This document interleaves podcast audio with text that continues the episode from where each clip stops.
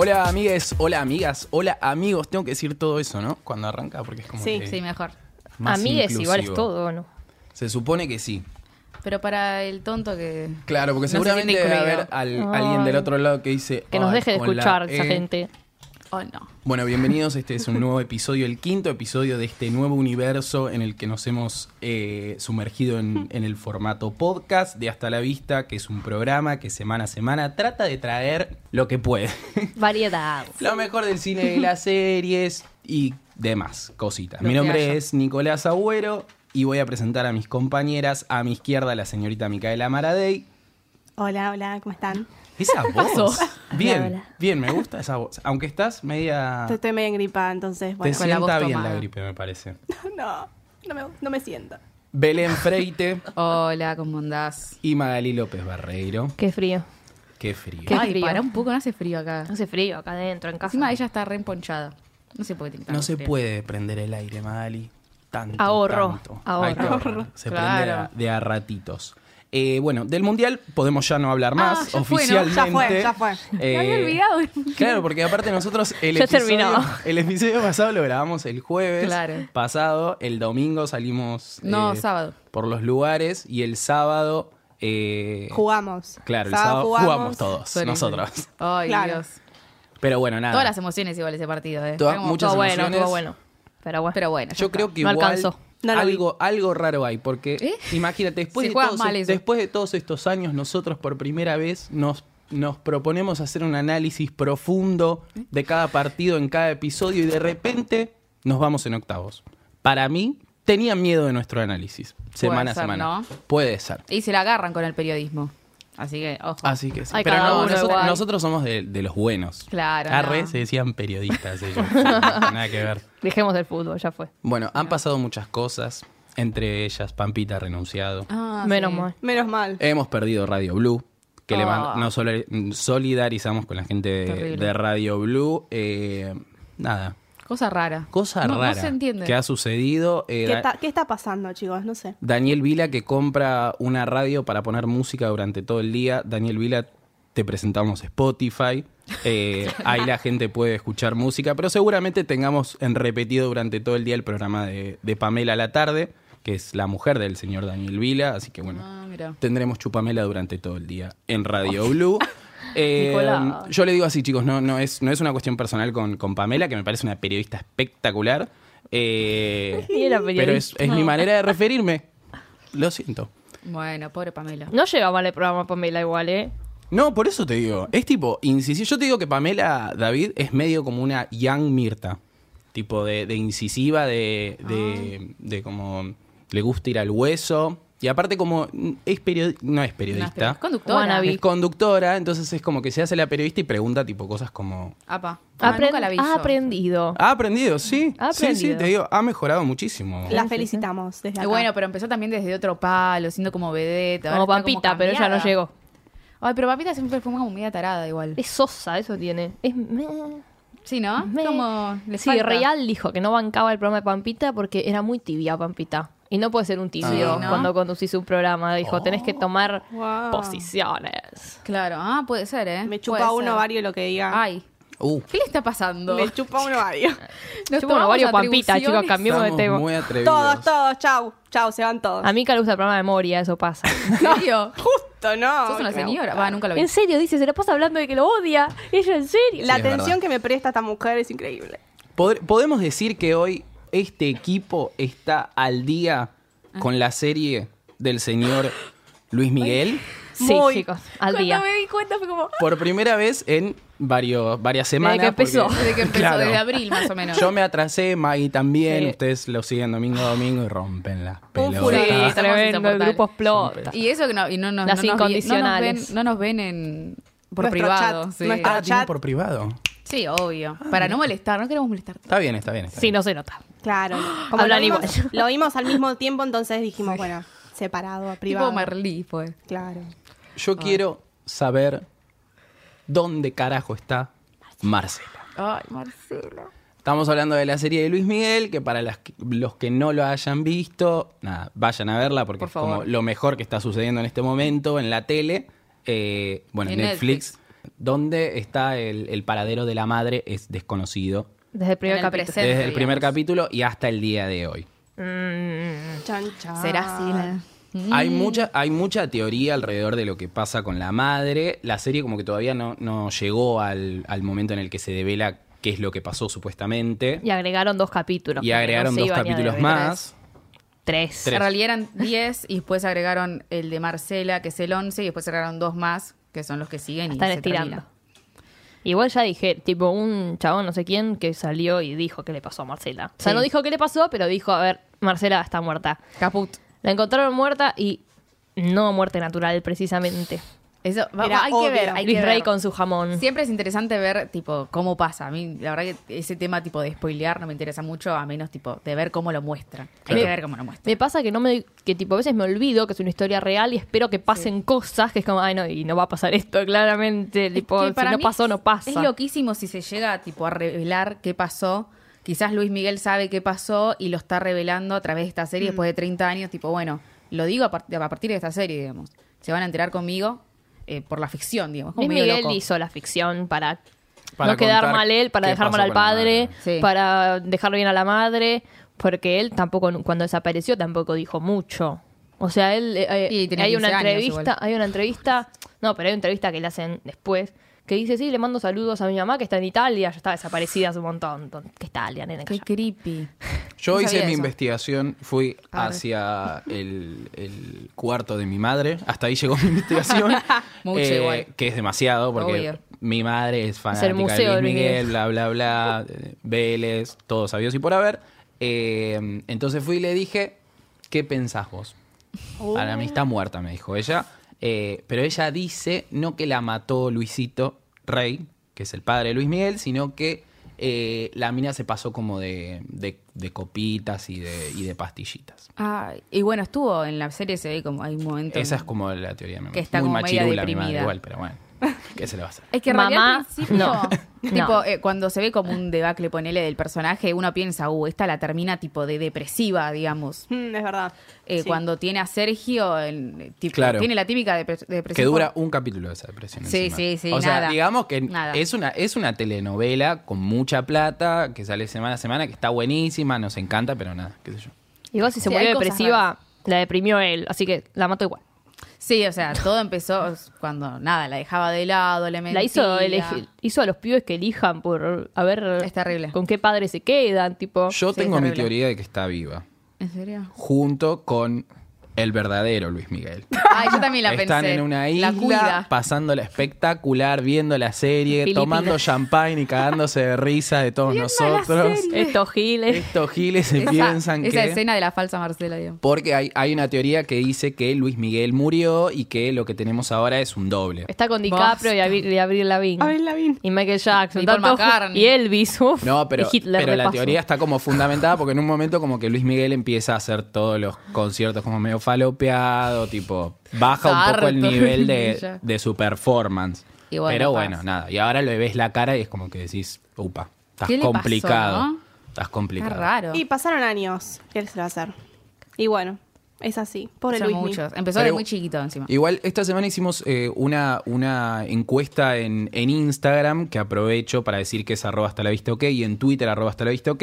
Y dentro de las ganadores, porque preguntamos cuál debería ser la próxima serie de un cantante, obtuvimos Shakira la serie, a favor, eh, la serie de Cerati. También ser, sí. tuvimos la, Thalía, loco. la serie, claro, porque Cállate. era Shakira versus Talía, ganó Shakira. Menos Ah. mal. Menos mal. Después eh, la serie de Ricky Martin. Cerati igual era con Charlie, raro que no pierda. Yo elegí Charlie. Y pero porque Cerati está muerto. ¿Y qué tiene? Pero Charlie es como una Y- eminencia. Sí, ¿Qué, pero ganó viste- Cerati? Ganó Cerati. Es raro igual que haya Ganó. Cerati. Y yo estoy muy indignado igual con el tema de Elia Cruzet versus Antonio Yo Ríos. puse Elia Cruzet. No sé ¿Por por, qué. qué? Yo no, Elia nunca me faltes, nunca me faltes. Por Porque eso. No, no, no sé, no me llama la atención la vida de ese Antonio Ríos. De ese Antonio. De Que a mí me cae Antonio mal Ríos. Dia ¿De cuál? Cruzet, entonces como que no quiero saber Ah, nada. Sí, no, Ah, no sé. no la escuches hablar mucho. porque te cae mal. Y de- yo desde acá quiero impulsar, y con esto cerramos el tema para entrar a Scarlett Johansson, ¿Qué pasó? la serie de Britney Spears. Ah, la sí. necesitamos. Necesaria, pero una buena, no una como la película que serie, hicieron. Una buena serie de Britney Spears que es como la cantante que tuvo sus buenos Que quilombitos empiece como para... desde, desde Disney con Cristina, Claro. Ryan Gosling, todo, Mal. todo. Uh, alta Justin serie. Timberlake, todo. Y voy a decir una cosa más media polémica para esta mesa, que es Mm. todos más o menos la, la odiamos por diferentes razones. Ay, Yo de acá a 10 años, una serie de Taylor Swift, te Yo la no la odio. Sí, te iba a decir, Te la Mai no veo. la odia. Así que andate de acá. No, yo Bueno. no la vería. Yo, no, no, la verdad que no. Yo sí. Yo sí. no hay nada Obvio. que me interese menos que la vida de mina. La amo una chica. planta, una Cierra la cosa. boca, calla boca, boca. Pero porque me da tipo que es media como oscura, pero tipo, no sé. Sí, para es mí es rara, falsa, es pero rara, bueno. es rara. No la Tipo, conozco. no sin la careta, ¿no? No la conozco, no la conozco. Nadie a la la que conoce. sí conocemos bien es a Scarlett Johansson. Vos decís. Sigue, sigue. Me has decepcionado, Scarlett Johansson. me Y has se agarra la cara y mira la nada. Scarlett Johansson. al horizonte. Al horizonte. Bueno, Scarlett Johansson va a protagonizar una película y va a ser de una persona trans, con lo cual no estoy de acuerdo porque habiendo tantas actrices y actores trans, ¿para qué poner a una persona cisgénero? ¿De No qué va a ser? No, no sé, ¿vos sabés? De mujer hombre, trans o de un hombre, hombre un hombre, trans? un hombre trans. Sí, sí, no, ya la ¿Qué tipo? Hilary Swank. Claro. Igual, bueno, era Pero otra bueno, época. 2018. Déjame Claro, echar. Por eso, habiendo tantas actrices y actores trans, me parece que es una, ya es una falta de respeto. Ya, ya, ya está. Es que sí, creo que. Queda va, fuera eso. No sé si allá se habla mucho de eso. Va, no sé. Sí. Que tomen de referencia a Pose, Claro. que son ah, todos bueno, bueno, ahí puede ser. Pasa que no sé qué pasa mucho a tipo allá. Acá quizás sí se pone. Acá sí le están dando mucha más bola a lo que es tipo respetar. eh, Sí, igual no, porque Sí. tenemos una novela que hay una chica que está haciendo de Nadie un chico ve trans. Sí, pero igual es una media transición. Cállate, esa. nene. Sí, la Voy a hacer toda una columna de la novela y ya me dice nadie ve No. novelas, maldita sea. Ya está adelantando No, de- ella. claro. Sí, sí, sí, sí, sorpresita. Pero eh, para mí el tema con, con Scarlett Johansson es cómo respondió, que dijo tipo, vayan a preguntarle al manager de eh, Air Remain eh, y un par de... ¿Cómo se llama el Jared Leto que creo que hizo un... pers- O Matthew McConaughey era? No, Uno de Jared esos Leto. dos. Jared Leto es el que Sí. hizo de transexual. Que hizo de Trans- transexual, Buah, eso tipo... vi. Ah, dijo, anda a retar a los otros, tipo, que vos vayan, matas a vayan alguien, a pero... preguntarle a ellos qué, tipo, qué, qué opinan Sí, del- no. del tema. Como La que verdad, No se hizo cargo. media gila. Sí. Una decepción. Media gila, Scarlett. La verdad, si sale la película de, de Marvel, no la voy a ir a ver. Te ganaste mi odio. el No, ay, repudio. nada, pero bueno, tal vez lo quiso hacer como, bueno, hay que representarlos y qué sé yo, y ni se puso a pensar eso, que está mal. No es, rece- no es representación, Pero bueno. básicamente. No, la verdad que no. Pero bueno. No No, sería pero bueno, representación. Aparte que, que es, creo que es el mismo director que Ghost in the Shell, que era este, esta, esta última película que Fue protagonizó Scarlett Johansson, don, que era un anime o un manga, una cosa así, que el personaje era asiático y lo terminó haciendo ella, o sea, un whitewashing ahí eh, del personaje, del personaje y Sí, la metieron a ella. Igual eso Así suelen que hacer en viene ya Hollywood. de, de bastantes cosas, Scarlett. Ay, qué Pero bueno, mal, nada, Scarlett. le mandamos un beso y ojalá que, ¿Qué haces, Scarlett? Recapacite. que se rehabilite. Bueno, tan- Que mire la serie de Luismi. y claro. que- que- vas a aprender mucho. ¿Qué pasó con Marcela? Re pesado. Hemos visto cosas esta semana, nos hemos encargado, como todas las semanas, religiosamente, a ir al cine. a- bla, bla, bla. Esta vez fuimos al cine. Sí. Bastante. La primera es Ant-Man and the Wasp, que es la segunda parte de Ant-Man. Wasp. Wasp. Ay, yo Wasp. siempre digo Wasp, chicos. Pero que eso es alemana, boluda. Bueno, ya empecé mal. La avispa, chicos. La avispa. Claro. Bueno, nada. eh, esta película que es de Marvel está protagonizada por Paul Rudd, que es Ant-Man, Evangeline Lilly, Michael Douglas, Michael Peña, Michelle Pfeiffer aparece. Es la madre de Evangeline Lilly. Y está dirigida por Peyton Reed, que es el director de la primera. Y también había dirigido Viviendo con mi ex. Nada que ver. Y Bring It On. ¿Vieron esa de porristas de los, del 2000? Sí. Ah, la de Por rarísimo. Sí. Ah, mira. Bueno, es ese mismo. Bueno, eh, acá retomamos la historia de la primera, que estaba, vemos a Scott, eh, que está en arresto domiciliario porque luchó con Capitán América, que esto es algo que se repite mucho en la película, eh, como que lo traen bastante a Capitán América que luchó y tiene un arresto domiciliario que está acabando, digamos. Pero, ¿qué pasa? Como en la primera película, bueno, en la primera película eh, él se pone el traje gracias a Hank Pym, que es el personaje de Michael Douglas, para como guardar un misterio, digamos, de una tecnología que había creado él, que le iban a utilizar para algo malo, digamos. Básicamente esa es la, la primera película. Ok. Guardar y salva- salvaguardar la tecnología de Hank Pym. Y en esta película él logra meterse en el reino cuántico y salir con vida, digamos. Algo que no pudo lograr Michelle Pfeiffer, el personaje de Michelle Pfeiffer, 30 años después. Entonces logran crear Hope, que es el personaje de Evangeline Lilly, y Hank, eh, padre e hija, un túnel eh, para transportarse, digamos, al reino cuántico porque dicen, bueno, si eh, Ant-Man pudo, Scott, el personaje, pudo salir de- del reino cuántico, entonces quizás la puede ir a buscar a la madre, digamos, 30 años después y traerla de vuelta. Es muy interesante, eh, bueno, obviamente pasa la película, la logran rescatar, obviamente, esto es como obvio, pero se encuentra con distintos como villanos durante toda la película. Eso me parece interesante también, como que no hay uno solo que tienen que eh, como evitar. Matar. No, no, aparecen varios. Aparece un, el principal, la principal en realidad es una villana es como el fantasma, que es como una chica cuya materia, cuyo cuerpo eh, puede tras- tipo traspasar la materia. Y nada la toca, nada la. Y, y se mueve muy rápido, como, como que deja destellos por él. Como Marcela en Luis Miguel. Algo así. Pero porque había tenido una, todo como medio científico, ¿no? O sea, como la primera, pero bueno. Sí, es medio complicado. Como eso. El Lucy. reino cuántico. Uy, bueno. Eh, ¿Quién es Lucy? La La película de- de Scarlett. Ah, Johansson. otra vez volvemos. Buah. Y Luke Besson, bueno, otro más. pero esta quedó como media destartalada la materia de esta chica por un accidente que había tenido de chica también. Es como la villana porque necesita del túnel para poder salvarse, porque de estar así se puede morir. Ah. Entonces se quiere salvar, digamos. La idea es eh, usar el túnel no para salvar a Michelle Pfeiffer, sino para salvarse a sí misma. Ah, no es tan mala. No es mala, mala. es, pa- mala. es para salvarse, digamos. Bueno, después eh, tenemos un traficante de eh, tecnología, no, de tecnología, que se aviva de lo que quieren hacer Hope y Hank y dice, bueno, pará, yo me lo quiero esto, porque esto me va a salir bastante plata. Entonces ahí tenemos otra persona buscando el túnel. A todo esto, Scott salió de la casa y tiene que volver sin que el policía que lo está vigilando se entere. Que ahí está el otro personaje, que no es villano, pero es el que va en contra del protagonista y que tiene que tener cuidado justamente Scott de no ser cu- descubierto. Y también hay cosas interesantes con Michael Peña, que es como el personaje cómico de la película. Eh, obviamente Paul Rudd siempre es muy gracioso, también es muy interesante el papel de la hija que hace como de acompañante y lo ayuda al padre a que no sea descubierto por la policía, que ahí queda como que quizás la hija en un futuro va a ser parte de los Avengers, no se sabe. Ella deja la idea, digamos, de que quiere tipo ser la compañera de Paul Rudd. Pero bueno, la compañera es Evangeline Lilly, que aparece también como la avispa de Wasp. De.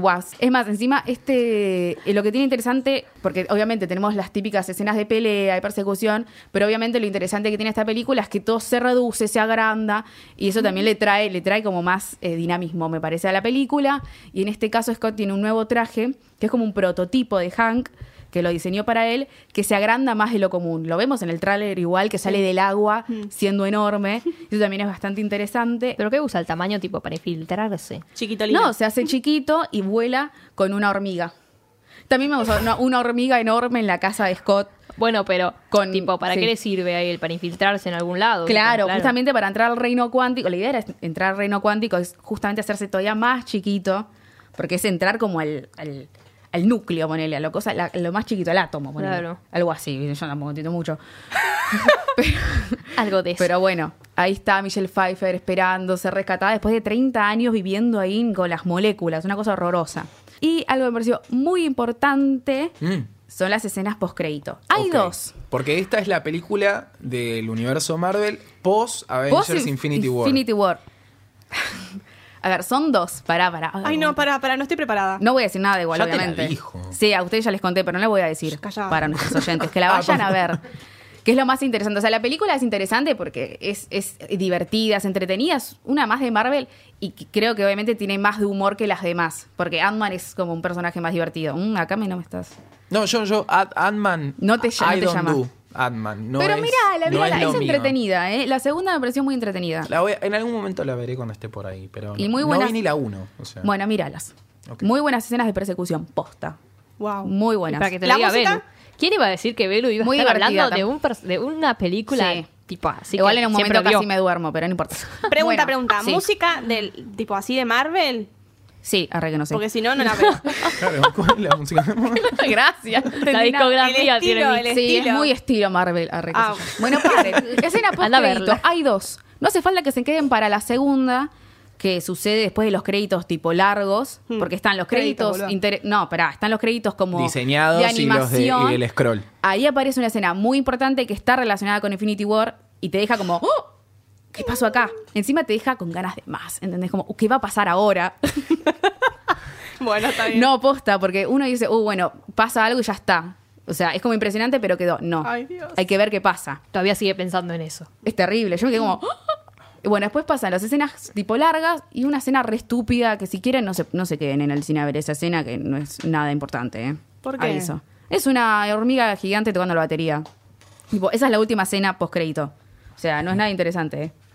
Nico está muy contento que le acaban de spoilear. Igual es una boludez. la Es una escena. estupidez. Es más, todos se quedaron tipo, "Boe, dale, en serio me dices quedar por esta escena. Todos estaban tipo indignados. ¿Y cómo sabían todos que iba a haber una escena? Te avis- bueno, Ay, nos pero avisaron. que nunca viste una película Claro. de Marvel, boluda. Ah, con razón. No. Bueno, siempre Sí, hay escenas post crédito y siempre como que te dejan No como gusta. La pizca de que algo va a pasar, que va a pasar después, digamos, Claro. con la próxima película de Marvel. Así que es muy interesante y está relacionada con Infinity War y hay que ver qué pasa con la próxima de los Avengers. Bueno, y yo les vengo a recomendar otra película que se estrenó hoy que se llama Re Loca, que es un remake de Sin Filtro, una película chilena de 2016. Está dirigida por Martino Saidelis y obviamente protagonizada por Natalia Oreiro, que acá la amamos. Te apoyamos, Sí. Natalia. Ahora, Esta historia nos, tra- nos trae a Natalia Oreiro como Pilar, una publicista que está frustrada por las presiones que otros le imponen en su trabajo, sus amigos, su La pareja. sociedad. Bla, bla, bla. Hasta que una noche hace como un experimento eh, que le recomienda a una persona que se encuentra en la calle y se transforma en una persona como libre y sin filtro. Es una película que es muy graciosa, yo me reí de principio a fin, me encantó. Em, también está Fernán Mirás. Em, Diego Torres. Diego Torres, que hace de un amigo de Natalia. eh, Jimena Cardi, que hace de la esposa o la casi esposa de eh, Diego Torres. Natalia Oreiro está muy bien, es muy, muy graciosa. Eh, y como es sin filtro, manda a todos a la mierda directamente. A, todos, a todos, pero todo el tiempo. Y es genial desde que realizas. ¿no cansa un poco igual? Si putea no, todo el tiempo. No, a mí no me cansó para nada. Eh, como, cansar, como cansarse de vos. La Belén. no, no, No, pero- pará, pero Pará, es- pará. me la imagino sacándose todo el tiempo, es como voy a aguantar. Yo voy a explicar la situación. Permitidos. Fuimos una van premier, estu- estuvimos ahí Ah, tomando mate con Natalia Oreiro, que esto que el otro. eh, y yo me senté al lado de la señorita Micaela Maradei. Ustedes saben cómo se ríe la señorita Micaela Maradei de fuerte. Entonces, Bueno, chicos, es lo que hay. Yo Yo salí me hubiese como un reído poco más. medio mal de los oídos. Ah, no es, no es mi. Ahí está, ah, no ahí es- está. ahí está, ahí tenés, ¿viste? El operador sabe muy bien de, co- de lo que estoy hablando. Pica, pica. Pica, pica, como loco. No, no es mi, no es, no es lo que a mí me hace reír. Mm. Para mí, hay como un abuso de la puteada todo el tiempo, todo el tiempo. Tengo ganas de verla. Me encanta, me encanta el Es abuso tu de la película, Belén. No sé, Y- igual, a mí me, me cansa un poco ese igual. Yo la banco a Natalia Oreiro, pero me dio como, ah, viste, cuando, mm, qué awkward, en algunos momentos como que, qué Tu incómodo. podenking, ¿cómo es? Pero, pero Sí. nada, qué sé yo, sí, est- está bien, es graciosa y bla, pero bueno, capaz están un poquito pasados de la puteada. Y viste que es como que hay que saber putear. Lo hace muy bien, hay como algunos chistes que están buenos, qué sé yo, bla, bla, bla, pero es como que Se excede, todo el tiempo claro. se excede. Lo que sí está bueno es, el, eh, me parece que es el final, que no lo vamos a spoilear, Mm. pero es como que es diferente. No sé si la original, eh, No la sé. chilena será así, pues no, No la la vi. vimos. Mm. Eh, pero Pero es- está muy buena, Pero la trama como tiene algo más, aparte de que ella es libre muy y putea. rescatable. No, en realidad lo de lo que se trata la película es que ella, a partir de que, de que pierde el filtro, es como que se libera un poco de todas estas presiones que tiene, pero al mismo tiempo es como que empieza a lastimar a todos sus, Ah, sus mira. seres queridos. Ah. Como que en realidad descubren realmente quién es ella y qué cosas puede hacer y qué no. Y como que empieza a descubrirse a ella misma, básicamente. Pero está profundo. buena, así que si pueden verla en el cine se van a reír mucho. Como Mika. Como yo. Como, Como Tal toda la sala, porque todos cual. estaban riendo. Sí, es Menos verdad. Nico. Todos estaban riendo. Todos estaban riendo mucho, mucho. Hay un chiste de Uber, hay como, hay como Ah, mira. chistes que son graciosos. Se Y- pelea con todo el mundo. Está genial. La Not- amamos. Not really, though.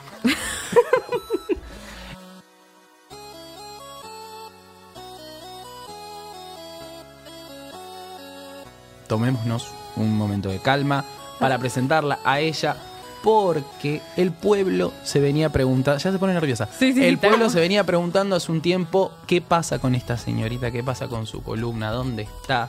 Vamos a dejar hablar a la verdadera estrella de este programa, la señorita Magali López Barreiro con su LGTV. Que Estaba esperando el Noti Maggie y la música, Claro, ese es todo- el tema. todos llorando, todos llorando. Estamos llorando. Porque antes tenías otra columna. Claro, vos. pero bueno, murió, porque no le importa. ¿Qué somos un portal de noticias acaso? Diría Nico. No. Por eso tienen otros portales. Ese es mi chicos. slang.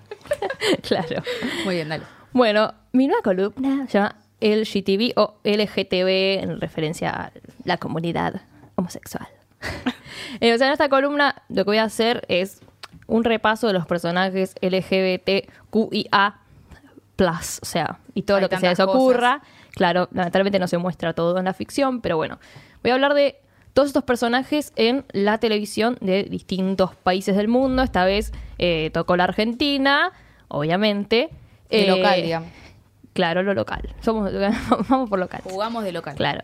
Eh, lo dividí por años y por canales. Hay dos canales que tienen la mayor cantidad de contenido, así que para que me presten atención les voy a hacer un jueguito. Cuando termine quiero que me digan en qué canal, qué canal es el que más nombré.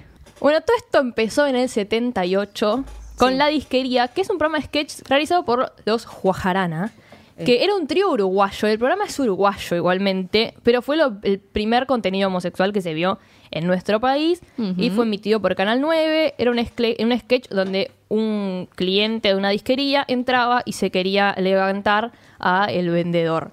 Eh, Estaba estereotipado horriblemente, estaba vestido todo de rosa con una chalina, una gorrita, tipo unos anteojos, era reamanerado. Claro. Todo lo que si lo ves ahora es como, ¿qué es este horror? O sea, ¿por qué están haciendo esto con un personaje? Bueno, todo junto en la disquería. Ahora, ¿qué pasa? Para esa época es como bastante un logro ya que haya un personaje pasar. gay. O sea, era blanco y negro igual esa época. No, no, no, no. ¿No? 78, está en Belén, color. ¿qué No, en el pasa? 80 apareció el color. Bueno, pero No, está en color, yo lo vi en color. Está en color. Capaz en Uruguay, que es un país de avanzada, ya Ah, pero- estaba la televisión 3D directamente. Yo lo vi en color, o sea, a no ser que después lo hayan Weird. pintado lo que sea, ya está en color. Reina en colores. Ya me va a venir a hinchar, mirá, qué hincha. Ya está No, pero yo googleando. estaba segura. Pidió que no la interrumpan. No, igual yo No, escucho, interrumpime. Ar. Eh, bueno, es- el sketch es gracioso, no es, of- no es ofensivo, al, al hombre nunca se lo discrimina ni nada, nada más que el otro se siente medio como eh, intimidado porque él- le vi- se lo quieren levantar y él no quiere saber nada, pero Claro. más allá de eso no pasa.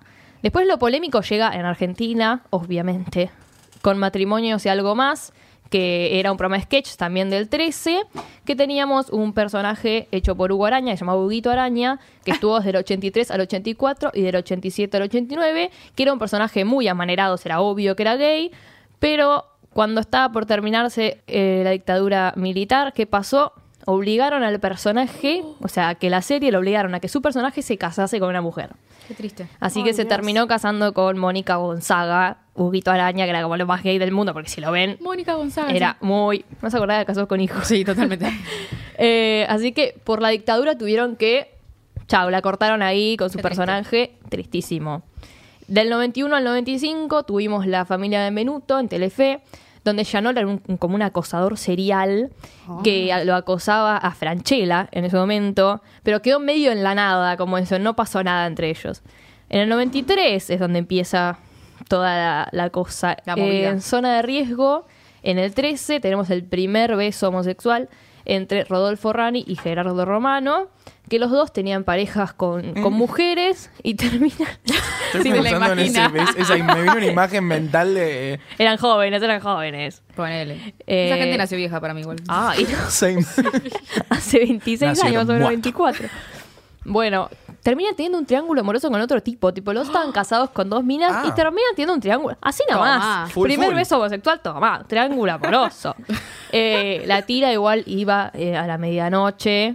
Que era como, bueno, los contenidos prohibidos a la medianoche. Igualmente Prohibido un beso. Besos Claro, homosexuales a la noche.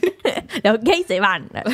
Eh, fue muy criticada, eh, Oh. aun- y a pesar de que iba a este horario, fue muy criticada. eh, salieron la tapa de la revista Noticias con la foto del beso y el título La TV gay. Tomá. Te- Ya Belén está googleando, pero no puede parar. No Lo puede parar. Es que yo siempre eso. busco, busco la imagen.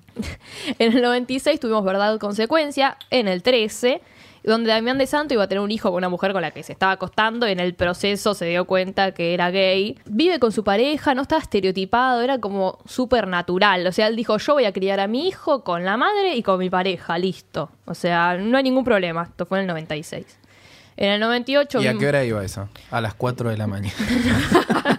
No, a la noche también, Ah, como una novela. Claro. No, lo que no vamos a encontrar mucho eh, son programas, a no ser que no sean de sketch, eh, novelas del mediodía, no hay muchas, como la, la mayoría iban a la noche. Claro. Después tenemos Sono se hace en el 98, Canal 9, donde Walter Quiroz y Iván González mantienen una relación apasionada. Ah. Y en el 98, viene verano del 98, otra como cosa nueva, porque es el Santiago Pedrero, que hacía de Tadeo, fue el primer personaje eh, homosexual adolescente en la televisión argentina, donde tiene un romance con Mariano Torres, después quiere negar lo que le está pasando, se va a casar Sí, con sí. una mina, termina quedándose con él, obvio, porque la dejan en el altar, porque es Muy verano del 98. muy gay.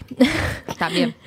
En el 2000 tuvimos a Primicias, en el 13 también, con Raúl Rizzo, que tenía una relación con Diego Jaraz y había escenas de sexo. Ahora, ¿qué pasó acá? El dato color. ¿Qué pasó con Raúl Rizzo? Dijo que no podía dormir la noche anterior a grabar las escenas de sexo debido a la educación que había recibido de chicos liniers. Chico, hay que matarlo. es un idiota, por favor. Por favor. ¿Cómo vas a ¿Qué decir? el, El linier. Como diciendo, no, ese barrio machito. Agárrate y sí, la verdad acá, acá no me dejan entrar a mi casa Sí, al sí, barrio de vuelta, ¿viste? Y más o menos. En 2001, esto es, esta es una representación bastante horrenda. En el 2001 Acá. tenemos Pone a Franchella, chicos. Ah, que sí, nosotros, sí. a ver, nos cagamos de risa, pero lo vemos ahora y es todo mal. Está, Sí, ahora queda bastante Horrendo, mal tipo, todo. está todo mal todo.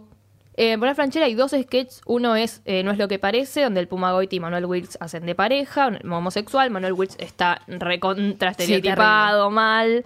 Eh, y Franchella hace de su amigo eh, heterosexual, que está enamorado de Luciana Salazar, obvio, Sí. siempre las nenas. eh, y se hace el gay. Y ahí aprovecha para manosearla, porque total es gay, como, como sos gay, Ah, le puedes qué tocar, horror, qué ¿viste? horror, sí. Ah, Tipo, Ay. lo ven ahora, chicas, es espantoso. Es más, me lo pongo a pensar y digo, uy, por favor, lo que nos reíamos de esas cosas. Sí, como el Full Monty en, en Listorti en bola con todos los otros boludos. Sí, eso sí, eso sí. Bueno, igual. Otro sketch que había en Poner Franchella Ojitos Azules, donde el Puma Goiti iba a buscar a Franchella y se lo quería levantar, pero llegaba medio al acoso igual. Ah, tipo, sí, lo sí. ves ahora y decís, ¿qué le pasa a este? boludo? tipo, lo agarraba, mm, salí de acá. Es como la disquería, que es lo la, primero repre- que... la representación. Sí, horrible. Es como la disquería, que es lo primero que les dije, pero sacándole el estereotipo, porque Goiti no estaba estereotipado como el otro, como Claro. el uruguayo. Eh, pero obviamente tiraba muchos chistes con su miembro, chicos. Tipo, eh, te traje cañones de dulce de leche. Le dice, o le dice, no sabe el tamaño de mi alegría cuando lo veo. Le dice, ¿qué hace, boludo? ¿Qué hace? Es innecesario. es. Ahora se dieron cuenta de que hay algo que no les nombré. Sí, sí, sí, te lo iba a decir. ¿Qué? ¿Lesbianas? Lesbianas, chicos. Del 78 Ay, al ¿por qué me 2000. están prestando. Yo no me había dado cuenta. Sí, Porque dice gay, gay todo el tiempo y no, no mencionan lesbiana. Nunca, Nunca. mencionan la No existen las lesbianas. Ya tenía que aparecer. Bueno, en el 78 fue el primer contenido. Al 2001 no hubo una pareja de mujeres. Wow. Recién en el 2002, porque eran como muy, ah, no están sexualizadas. Es como Pero esto no puede pasar, son todas nuestras. No existían. Nuestra propiedad. No existían las lesbianas antes del 2001. Claro. Por eso Eso. no existían. Después, antes de la crisis, no existía. Claro, fue Menem. En De la el- Rúa, ¿no? de la lo hizo. Menem lo hizo. bueno, en el 2002, eh, tarada. En el 2002 con 099 Central, en el 13 también. Eh, aparece la primer pareja de lesbianas que no está estereotipada, o sea, ninguna está vestida de hombre, ¿viste? Que es lo que hacen Sí. a veces, bueno, vestir Como, como, manerar, digamos, al. como la manera de hombre, O vestirlo de rosa. pero al revés. Bueno, y no buscaba calentar al público masculino tampoco. Las tenemos a Carolina Peleretti y a Eugenia Tobal, que bueno, fueron la primera pareja. El primer beso, primera escena eh, de sexo, tipo, cuidadísima, muy digamos. cuidada, igual. Pero sí era una pareja normal y estaba como bien contada. No es que las trataban mal ni nada, ¿me entendés? Ah. En 2003 volvemos a los gays con Resistiré. Claudio Quintero, Sebastián Pajoni estaban escondidas, obviamente. Mm. También el mismo año tenemos Femenino Masculino, Canal 9, donde Viana Sacone tiene una relación con María Socas tuvo después de que se separó del marido. O sea que tenemos como la primer bisexual. Ah, bueno. Ahí va, ahí va apareciendo, van apareciendo todos. En 2004 tenemos Locas de Amor, donde Andrea Pietra tiene como un amor medio patológico por Soledad Villamil, porque las dos se conocen en una clínica psiquiátrica. En realidad tenía como cuatro eh, protagonistas que todas habían salido de la clínica psiquiátrica. No importa, terminan juntas, tienen con hijos y totalmente normalizada la relación también. Esa también la pasaban tarde. Eh, pero mostraban besos y la situación era re normal, o sea, terminaban viviendo juntas, todo lo mejor. 2004 tenemos Padre Coraje, donde Luis Machini y Patricio Arellano tienen una relación como a escondidas. donde uno están ahí como, ay no, pero no puede ser, no podemos vivir esto, ¿qué nos harán? Y el otro como, dale, boludo, nos amamos. Y en el 2005, cha chan cha chan, Ay, qué apareció. los Roldán, chicos. Ah. El primer personaje trans hecho, interpretado por una trans. Bien Lo más importante. Florencia de la B, que hacía de Liza. Que el personaje, lo que tiene esto es que el personaje de Liza entra con total normalidad. Tipo, súper natural. Nadie nunca, em- cuando se empezó, nadie hablaba de la sexualidad de Liza. En la novela, en la novela no, pero en los medios No, sí. fuera así, yo te digo, Era en la la, novela. igual. O sea, en la novela era como, bueno, es yo, Sí, sí, fue. sí, sí. Eh, hasta que la madre va a buscarla y es como, ¿dónde está Raúl? Tipo, mi Ah, hijo. me recuerdo de eso. Lo vimos hace poco. ¿Dónde está Sí, lo Raúl? hablamos Sí, lo hablamos. Tipo, ¿dónde está Raúl? Quiere buscar al hijo. Y ella, ¿qué hace? Se viste de hombre Mm. para darle el gusto a la madre. Después tiene una, una escena con Miguel Ángel Rodríguez donde le dice, mira, vos sos lo que tenés que ser y no, no tenés que cambiar por nadie. Tipo, ¿qué haces? O sea, sé lo que sentís. Eh, y ahí, chao, ahí fue Liza 100%. Y tuvo una relación con el Puma Goitin. Claro, desde el principio. Sí, sí, sí. El Puma Goiti están todas, Sí, pero el Puma, un abierto el Puma. Pero él sabía, ¿no? Que era, digamos, si sabe desde el principio, ¿no? Lo saben todos porque claro. se dan cuenta, qué sé yo. Es como visible, ponele, es como notorio. Claro, no, claro, te das cuenta, pero es como que no pasaba nada, ¿entendés? El Puma estaba casado con, con, Eh, otro- con Andrea Bonelli, que. Bonelli, que la voy a nombrar también. Ah, y Están todos metidos, obvio que parece. En 2006 tenemos El Tiempo No Para en Canal 9, donde Ludovico y Santo, siempre Ludovico y Santo en el Otro. medio, y Te Walter amo, Quiroz mando un saludo. tienen una El comodín. relación amorosa. El Tiempo No Para era como re porno igual. Tipo, no Ah. sé si se acuerdan. Nacha Guevara estaba en esa novela. Sí, estaba, era re subida de tono, eso era tremendo. Subida de todo. Era Sí, subida de tono. Ah, sí. 2006 también tenemos eh, un cortado Historias de Café en Canal 7, viste que hacen unitarios, ¿no? ¿Cómo es que se llama? Cuando son capítulos separados. Bueno, ni Sí, importa. antologías, ¿no? Sí, Luis un Miguel, capítulo así donde Gerardo Romano aparece de vuelta con Roberto Piazza que hacen de pareja. Ah, mira. Y vuelven las lesbianas en Mujeres de Nadie en el 2007, que la daban al mediodía. Es así, la daban al mediodía, pues yo la veía. La primera. Eh, con Laura Novoa, que tiene dos parejas mujeres. No una, dos. Tiene una, se separa, después agarra con otra. Tampoco está estereotipada, totalmente normal. En 2008 vienen los exitosos pesos. Hasta ahora tuvimos casi un año, un año, todo seguido. Sí, ¿no? O sea, sin, sin nada en el medio.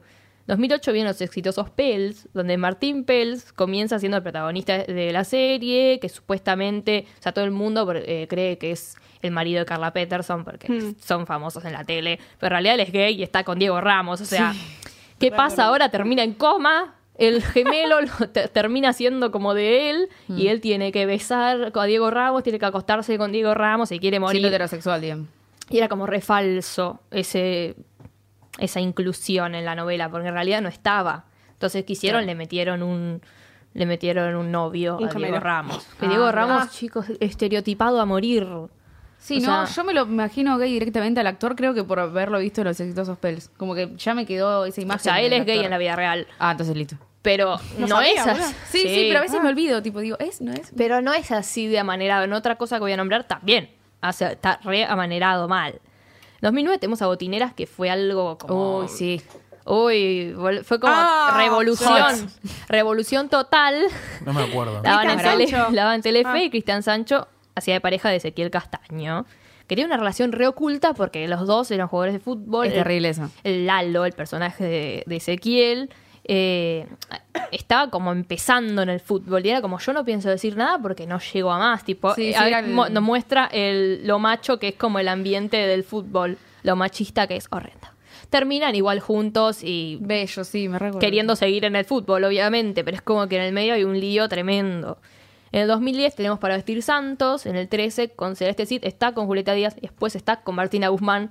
Está- Sí, sí, sí. Eh, acá las escenas eran más subidas de tono, eso sí, como los besos eran más pasionales, ponerle subida de tono comparado a lo demás. Acá se trató mucho la salida del closet de Julieta Díaz porque el padre las encuentra como en una situación medio rara en la habitación, a ella con Celeste Cid, súper homofóbico, empieza los gritos, se arma un feo. quilombo tremendo. En 2011 tenemos El Elegido para Telefe, donde Mónica Antonopoulos hace una lesbiana re enclosetada mal, porque esa abogada re exitosa dice, chau, lo digo, me echan, dice. Ay, Pisi. Chau, está como re sufrida y tiene una relación con Gigi, que es Paula Coban. Después estira la pata, la matan a Paula Covancho. y ella termina con Eleonora Balcar, se termina saliendo del closet, todo bien. Y muestran escenas como sin tapujos, de sexo, de todo, que eso es lo bueno. Iba re tarde la novela igual, pero te mostran todo como una persona normal, como tiene que ser.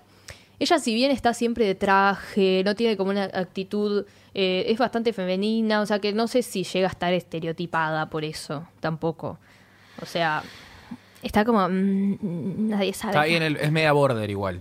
Está como ahí, está como ahí. Es como media. me- no sé. No sabes si. No sé, no En sé. 2000 Yo lo veía y era Sí, como. sí, sí, sí. Tenía una torta vibe. El Ah. personaje. Sí, se notaba bastante, sí. Bueno, podemos Pero- decir que estaba medio estereotipado. En 2012 tenemos a graduados, Juan Gil Navarro y Ivo Cucharida, que se Ah, casan y todo. Ay, no me acuerdo. Sí. Y yo la miraba. Que no sabían que Joaquín Navarro era. Porque es una reunión, digamos, de, de egresados del 89 y después eh, en el 2000. el Termina 2000. siendo gay. Claro, le- les 2012. confiesa, digamos. Claro. En el mismo año, pero en el 13, a la misma hora, todo, tenemos Tomá. Sos mi hombre. Que vemos el descubrimiento de Brenda Gandini, o sea, Jimena Cardi. eh, y la negación para aceptar que es gay. Era graciosísimo porque la mina igual tenía un- problemas psicológicos. Entonces iba al, psi- al psicólogo y todo. Y yo decía, vos sos una lesbiana, le decía a la psicóloga. Y la, la- la hermana, vos sos una lesbiana. Y a todas veía como lesbianas porque no se veía a ella. No, pero era. Yo, yo me cagaba de risa porque yo la veía como es un, personaje. Bueno, ella termina teniendo una relación con Marisa, que es Luciana González Costa. Personaje de ella, de Marisa, eh, se- casa, tipo, tiene otra mujer. Tenemos un triángulo amoroso también en el medio. Eh, En 2013 tenemos Farsantes, en el 13, que ahí también se armó mucho lío porque, ay, no sé, qué les da cosa ver a Julio Chávez besándose con Javi Ah, Vicuña. cierto. Que igual Julio Chávez también es homosexual en la vida real. No, a mí- Eh. a mí me da cosa verlo a Julio Chávez besarse con cualquier Sí, cosa directamente, pero bueno. Es una cosa así. Pobrecito, Pobre. Pobre igual, pobre. Igual coincido, es como medio raro. Era, mu- iba muy tarde también, Farsantes. Era como un unitario, iba tarde. O sea, la mayoría va como bastante tarde, es como de Algunos noche. no, igual, pero a la, como que al mediodía, de por sí ya no hay novelas al mediodía, Sí, pero como que hasta que de hubo, creo que Mujeres de Nadie es la única, Claro. prácticamente. En 2013 también tuvimos Vecinos en Guerra, en Telefe, que vemos el descubrimiento sexual de Agustina, que es Sabrina Fogolini, y la relación con Valeria, que es Natalie Pérez. Eh, ahí ella sale del closet y está bueno porque ves la, la- tipo, el aceptamiento de la familia, los amigos, cómo le cuesta a Carola Reina, que era la madre, cómo le cuesta al principio, pero después lo termina aceptando. En 2014 tenemos Señores Papis, que está Gloria Carra, que es la esposa de Luciano Castro, eh, que tiene una familia con él y se termina enamorando de Maguela Zanota, una actriz uruguaya. Y ahí, o sea, otro personaje bisexual. Gloria Carra, es como que no hay muchos generalmente. Sí, no están muy- No están muy puestos Encima como que en realidad parecen como que deja la idea de que al principio son heterosexuales y después como que se vuelven gay. Claro, Quizás como claro. que queda así la sí, idea. sí, queda así. Ella termina con la mujer, pero bueno, sigue siendo bisexual. Claro, claro. En 2015 vemos Conflictos Modernos, que era una miniserie donde Violeta Ortiz Beria y Jorgelina Ruzzi eh, eran pareja, tienen un hijo, pero eso pasó, Claro. como- pasó. Porque si no están canales como Telefe o el 13 en una novela de horario estelar, es como que pasa. En Sí, 2016 tenemos Educando a, Nima- a Nina, que Diego Ramos hace de homosexual más estereotipado que en los Pels todavía. O sea, les gusta estereotipar a Diego Ramos. Es estereotipable. En el 2016, en La Leona vuelve Ludovico Di Santo, que hace de pareja con Nico García, que protagonizan como una jugada de escena de sexo. O sea, yo la vi. Esa es una escena de sexo como tienen que ser las de todos, como las de las heterosexuales Claro. que son re gráficas. Ay, sí. Bueno, también tendrían que ser las homosexuales. Y esta es gráfica y está bien, es así. O sea, mostrar las cosas como son, ¿me entendés? Bueno, 2017 ya llegando para acá, tenemos a las estrellas con Violeta Ortiz Berea, que hace una- un personaje bisexual, porque se está por casar con Nazareno Casero y termina con Julieta en el Calvo. Ahí también tenemos un triángulo amoroso con Florotero Ah, sí. en el medio. Eh, y después tenemos el maestro el mismo año que con Inés Esteves y Lucy Priotas en pareja y viven juntas, que la diferencia de los dos casos es que en Las Estrellas te muestran cómo el personaje pasa por su descubrimiento, cómo sale del closet, todas como esas cosas como del principio. Y en la otra te muestran como listes así, chau. Bye. O sea, ¿por qué tienen que hacer tanta explicación del tema si es algo totalmente natural? Que es lo que pasa ahora en 2018, que tenemos Simona en el 13, que están Blas y Junior, que son pareja. Blasnior. Blasnior, digo yo. Blasnior, boludo. Eh, qué sé yo. Bueno, no sé. Lo Que mismo. tenemos el descubrimiento sexual, despertar sexual de Junior. Eh, y que tiene conflictos con el padre porque es súper homofóbico. Ay, Ay, lo odio, Mauro, morite. re fan. Que te muestran cómo le afecta a él todo este tipo de cosas. Tipo, tiene ataques de pánico y todas esas Sí, cosas. actuación le que está bueno que muestren eso porque te muestran todas las cosas que pueden conllevar la gente homofóbica ¿no? de mierda. Más en la familia y su discriminación. Tipo, está bueno que muestren eso. Estaría bueno que el actor actúe mejor. Pero Un besito igual a Tato, me encanta. lo amo a Tato, pero no me gusta. Es, no me Cómo gusta sufre, digamos. cómo sufre. Y por último, en 100 días para enamorarse, tenemos dos parejas. Paul y Fidel es la primera. Que Paul es gay. Al también, desde el primer capítulo te dicen que es gay y no pasa nada. Tipo, empieza a hablar de un tipo. O sea, chau. Como Claro, el está maestro. aceptado, no es naturalizado, no necesitan nada. Y Fidel, que, bueno, va, que, va como a negar un poco las ¿Fidel cosas es el al principio. profesor? Claro, Fidel es Ok. profesor, estaba casado con una mina, tiene una hija con una mina, Ah, está como más negado. Y tenemos a Juani y a Emma, que Emma es, es como el amor adolescente de la novela, que Emma siempre estuvo con chicos, es la primera vez que está con Juani. Ahora, lo que pasa es que Juani es un chico trans, en realidad. O sea, Mm. la vemos como una chica, pero se está descubriendo de a poco, entonces está bueno también como de hacerte lo obvio de Florencia la B te pasen a esto, que es como el descubrimiento de ella Encima y como, como la transición, como no quizás, ¿no? sabe qué es Mm. y empieza a googlear y se empieza a enterar cosas. Más en la adolescencia, que eso nunca pasó antes. Claro. No, digo. Demostrar No, a un trans, Claro. un trans Chiquito. adolescente. O sea, son 35 personajes o parejas, todo lo que nombré, del 78 hasta ahora. Bastante, ¿eh? Sí, bastante. Es como que la mayoría de los programas está todo puesto como desde el respeto y desde el amor y no desde el hacerlo gracioso. Como hay muy pocas cosas, que es de lo gracioso, que predomina como el, la información, ponele. O sea, mostrarlo como es. Para mí, seguro que somos el país de Latinoamérica con más representación, porque no creo que haya más. Sí, ¿no? No. ¿De, qué, ¿De qué canal fue el, con- ¿El más contenido? ¿En qué canal? Ah, el 13, ¿no? El 13. Igual ahí. 15 y 13 el Telefe. Le faltan dos. a Telefe Le faltan más. dos. Dale, Vamos. ponete las Vamos, pilas. vamos, vamos. Del 9 ni nos acordamos. Fue el primero nomás. El 9 hubo algunos, pero como no son más novelas. pasa, sí, no- pasa que el 9 se fue quedando. el en 9 la- pasa novela mexicana. A partir de los 90 como que se remurió. Claro, o sea, el ya Canal está. 9. Bueno, esto fue LGTB. Espero que hayan entendido algo. Les haya gustado. Hemos llegado al final del programa del día de hoy. Muchas gracias, niñas, por haber venido. A vos, Vuelvan la semana por que favor, viene. por favor, sí. Muchas gracias, Mike. Muchas gracias, Belén. Muchas gracias, Mica. Nicolás de Serio en los controles, que es el señor que permite que este programa salga al aire. Mi nombre es Nicolás Agüero. Nos volvemos a escuchar la semana que viene. Nos despedimos y les decimos Hasta la vista.